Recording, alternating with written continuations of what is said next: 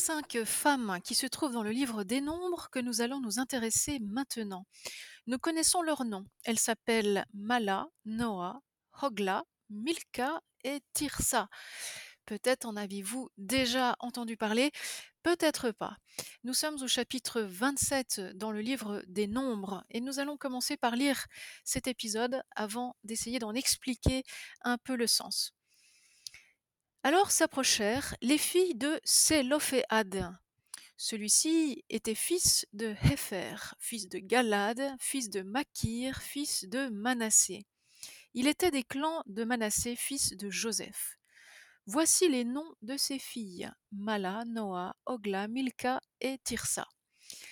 Elles se présentèrent devant Moïse, devant Éléazar le prêtre, devant les princes et toute la communauté, à l'entrée de la tente du rendez-vous, et elles dirent Notre père est mort dans le désert, il n'était pas parti, pas du parti qui se forma contre le Seigneur, du parti de Corée, et c'est pour son propre péché qu'il est mort sans avoir eu de fils. Pourquoi le nom de notre père disparaîtrait-il de son clan? Puisqu'il n'a pas eu de fils, Donne-nous un domaine au milieu des frères de notre Père. Alors Moïse porta leur cas devant le Seigneur. Et le Seigneur parla à Moïse. Il dit Les filles de Sélophéad ont parlé juste. Tu leur donneras donc un domaine qui sera leur héritage au milieu des frères de leur père. Tu leur transmettras l'héritage de leur père. Puis tu parleras ainsi aux Israélites. Si un homme meurt sans avoir eu de fils, vous transmettrez son héritage à sa fille. S'il n'a pas de fille, vous donnerez son héritage à ses frères. S'il n'a pas de frère, vous donnerez son héritage aux frères de son père. Si son père n'a pas de frère, vous donnerez son héritage à celui de son clan, qui est son plus proche parent. Il en prendra possession, ce sera là pour les Israélites une règle de droit, comme le Seigneur l'a ordonné à Moïse. Alors voyez, cet épisode euh, nous présente euh, ces cinq filles de Sélophéad qui obtiennent droit de cause, qui obtiennent de pouvoir hériter des terres de leur père, bien qu'elles ne sont que des filles et qu'elles n'aient pas de frères. En effet, à l'époque, selon la loi, seuls les enfants mâles pouvaient hériter des terres. Voilà. C'est pourquoi elles, adressent leur demande à Moïse. Alors avant de, revenir sur cet épisode, il nous faut euh, détailler un peu plus le livre des nombres dans lequel nous nous trouvons pour comprendre le contexte large de, cet épisode. Le livre des nombres, Debarim hein, en hébreu, euh, s'intitule ainsi car il s'ouvre justement avec un recensement le recensement de quoi? Du peuple d'Israël qui se trouve encore au désert, mais qui est désormais aux portes de la terre promise, qui va entrer sur la terre promise, guidé par Moïse. Et puis dans ce livre, eh bien, on s'intéresse, euh, on veut savoir qui, qui sont euh, les membres de ce peuple qui auront donc le privilège d'entrer euh, dans la terre promise. Alors, bien sûr, cette entrée en terre promise se fait de manière assez mouvementée, assez, bouleversée même, puisque, mmh, au chapitre 14 notamment a lieu une importante révolte de la part, de ce peuple. le peuple commence, voyez, à pousser des cris, à pleurer, à murmurer contre Moïse, contre Aaron, contre tout le monde, contre Dieu. Pourquoi ne sommes-nous pas morts au pays d'Égypte hein? Pourquoi ne sommes-nous pas morts, du moins dans ce désert? Pourquoi le Seigneur nous mène-t-il en ce pays pour nous faire tomber sous l'épée, pour livrer en butin nos femmes et nos enfants? Ne voudrait-il pas mieux retourner en Égypte? Et ils se disaient l'un à l'autre, donnons-nous un chef et retournons en Égypte. Nous sommes dans ce contexte difficile, voyez, de grandes tentations, parce que la traversée du désert est dangereuse on s'est déjà rebellé dans le livre de l'Exode parce qu'on n'a pas assez à boire, parce qu'on n'a pas assez à manger, mais Dieu intervient à chaque fois et va accompagner, soutenir et nourrir et abreuver son peuple. Ici, ce sont les, ennemis qu'Israël rencontre dans le désert, les peuples sur les terres desquelles elle doit passer, qui, sont d'authentiques ennemis, hein, et, donc la vie des membres du peuple est en danger. Voilà, nous aurions mieux fait, de rester donc en Égypte. Alors bien sûr, le Seigneur est pris de colère, il veut exterminer ce peuple rebelle, mais Moïse intercède, et grâce à Moïse, Dieu épargne le peuple. Cependant, il y a comme, une conséquence de cette, rébellion puisque un peu plus loin chapitre 14, eh bien le Seigneur dit: «Je jure que vous n'entrerez pas dans ce pays ce sont vos petits-enfants, dont vous avez dit qu'ils seraient livrés en butin, eh bien ce sont eux que j'y fer j'y ferai entrer et qui connaîtront le pays que vous avez dédaigné. Pour vous, vos cadavres tomberont dans ce désert». Voilà, voilà où nous en sommes.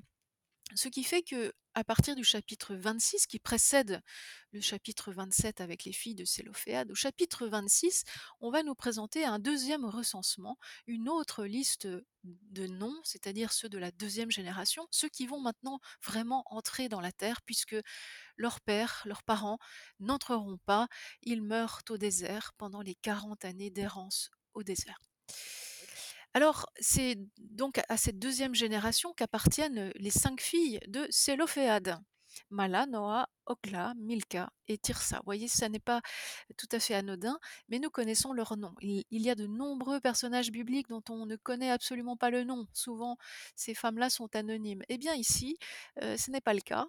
Euh, comme quoi, ce passage, ce texte euh, revêt une importance particulière, puisqu'on cite les les, les- les principales intéressées, celles qui ont l'initiative et celles qui, font le récit, celles qui font l'histoire hein, à ce moment-là, ces cinq filles.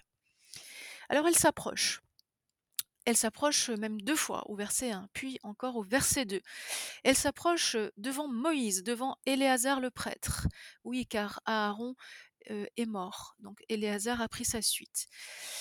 Elles s'approchent devant les princes et devant toute la communauté, à l'entrée de la tente du rendez-vous. Voilà, vous voyez la tente où, où, on consulte le Seigneur, la tente où, où le Seigneur se rend présent. Donc c'est au centre qu'elles sont, qu'elles se tiennent. C'est un moment finalement assez solennel qui qui va nous être euh, décrit. Et donc elles prennent la parole et au centre, voilà, devant tous, devant toutes les autorités hein, et devant toute la communauté, même devant toute l'assemblée, devant tout le peuple, elles disent la chose suivante Notre Père est mort dans le désert. Il est mort de sa belle mort. hein, il ne faisait pas partie des rebelles du groupe de Corée. Nous n'allons pas revenir sur cet épisode maintenant. Mais du coup, elle demande pourquoi le nom de notre père disparaîtrait-il de son clan? En effet, leur père n'a pas eu de fils, mais uniquement ses cinq filles. Donc son nom va être, va être effacé. De plus, elles ajoutent, puisqu'il n'a pas eu de fils, Donne-nous un domaine, une terre, au milieu des frères de notre Père. Voilà, elles arrivent avec une demande très concrète, puisque je vous le disais tout à l'heure, euh, les femmes ne sont pas censées, les filles ne sont pas censées hériter à la mort de leurs parents. Voilà.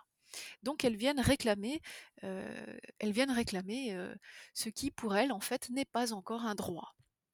Alors Moïse, voyez, porte leur cas devant le Seigneur la solennité est donc une fois de plus soulignée. hein. Et c'est le Seigneur qui va donner la réponse, qui va dire ce qu'il faut faire. Il dit la chose suivante Les filles de Sélophéad ont parlé juste. Tu leur donneras donc une terre qui sera leur héritage au milieu des frères de leur père. Bah oui, parce que vous voyez, normalement, s'il n'y a pas de fils, eh bien, ce sont les frères du, père, qui, les oncles donc, qui héritent. Eh bien, tu leur donneras à elles la terre de leur père, au milieu des frères de leur père. Tu leur transmettras l'héritage de leur père. Puis tu parleras ainsi aux Israélites. Et voyez qu'à partir de ce cas très concret, Dieu demande à Moïse de parler aux Israélites et finalement d'instituer, d'instaurer cette loi pour tout le peuple. Si un homme meurt sans avoir eu de fils, eh bien vous transmettrez son héritage à sa fille. Voilà. Donc véritablement, ici, il s'agit d'une nouveauté, une nouveauté légale qui est tout à l'avantage, cette fois-ci, des femmes. Voilà. Et alors, bien sûr, si s'il n'y a pas de fille, a, donc s'il n'y a pas d'enfant, eh bien alors la terre passera dans le clan mm, plus éloigné, mais restera dans le clan. Voilà. Donc, à quelque part, c'est une très belle victoire qu'obtiennent les filles de Sélophéad. Elles, repartent chez elles et elles, ont vraiment obtenu gain de cause. Voilà. Mais il faut pourtant que nous tournions encore les pages de notre Bible jusqu'au chapitre 36, parce que il va être question, il va être question de la même problématique et vous allez voir que les choses ne vont pas être aussi simples que ce que le Seigneur avait ordonné de faire à Moïse. Que se passe-t-il au chapitre 36 Eh bien, les chefs de famille du clan de Galad se présentent. Eux aussi, ils s'approchent, comme tout à l'heure, les filles de Sélophéad. Ils prennent la parole en présence de Moïse, des princes, des chefs de famille des Israélites, et ils disent la chose suivante. Le Seigneur a ordonné à mon Seigneur, donc à Moïse, de donner le pays aux Israélites en le répartissant par le sort, le tirage au sort. Et mon Seigneur Moïse a reçu du Seigneur l'ordre de donner la part d'héritage de Sélophéad, notre frère, à ses filles. Or, si elles épousent un membre d'une autre tribu israélite, leur part sera retranchée de la part de nos pères. La part de la tribu à laquelle elles vont appartenir sera augmentée et la part que le sort nous avait donnée sera réduite. Voyez quel est le problème. Si les filles de Sélophéad se marient avec quelqu'un qui est d'un autre clan, eh bien le clan, la famille, perd la terre de Sélophéad. Donc, cela, euh, euh, ne peut être permis. Vous voyez, euh, voyez qu'on est encore dans le désert, il y a une certaine contradiction, on n'est pas encore en terre promise, et pourtant la terre a déjà été partagée, et puis déjà on se préoccupe de ce que la terre reste dans notre clan, hein, et ne parte pas par voie de mariage dans une autre famille. Alors, Moïse, sur l'ordre du Seigneur, donna ce nouvel ordre aux Israélites, et il dit la chose suivante. La tribu des fils de Joseph a parlé juste. Voici ce que le Seigneur ordonne pour les filles de Sélophéad. Donc, vous voyez que le cas des filles de Sélophéad n'a pas plu à tout le monde et il est donc euh, remis sur, euh, il est remis en question. hein. Et donc Moïse, euh, ou plutôt le Seigneur, par l'intermédiaire de Moïse, et dit la chose suivante les filles de Sélophéad épouseront qui bon leur semblera, pourvu qu'elles se marient dans un clan de la tribu de leur père. Voilà. Voyez, euh, donc euh, le droit qui leur avait été octroyé tout à l'heure, eh bien ici est comme resserré. On veut s'assurer que les filles de Sélophéad n'aillent pas se marier avec n'importe qui, de peur que notre clan ne perde les, terres de Sélophéad. Voilà. Donc elles peuvent se marier avec qui elles veulent, mais à l'intérieur du clan. voilà. Vo- Voilà qui est bien intéressant. Vous voyez comment la Bible met devant nos yeux un sujet qui a fait sans doute matière à, débat, puisque d'un côté, il y avait cette position plus ouverte vis-à-vis des filles de Sélophéad, et puis de l'autre, eh un, net resserrement de la liberté qui leur avait été octroyée pourtant par le Seigneur. Voilà, parce qu'il ne faut pas que la terre sorte de la famille. Voilà. Eh bien, nous nous arrêtons sur cet épisode. Sachez que ce thème de la terre, lié à l'héritage des filles et des femmes, eh bien, est un grand sujet, un grand sujet qui fait encore débat et qui fait même, euh, qui crée pas mal de divisions et dont les livres d'Esdras et Néhémie en témoignent euh, très clairement.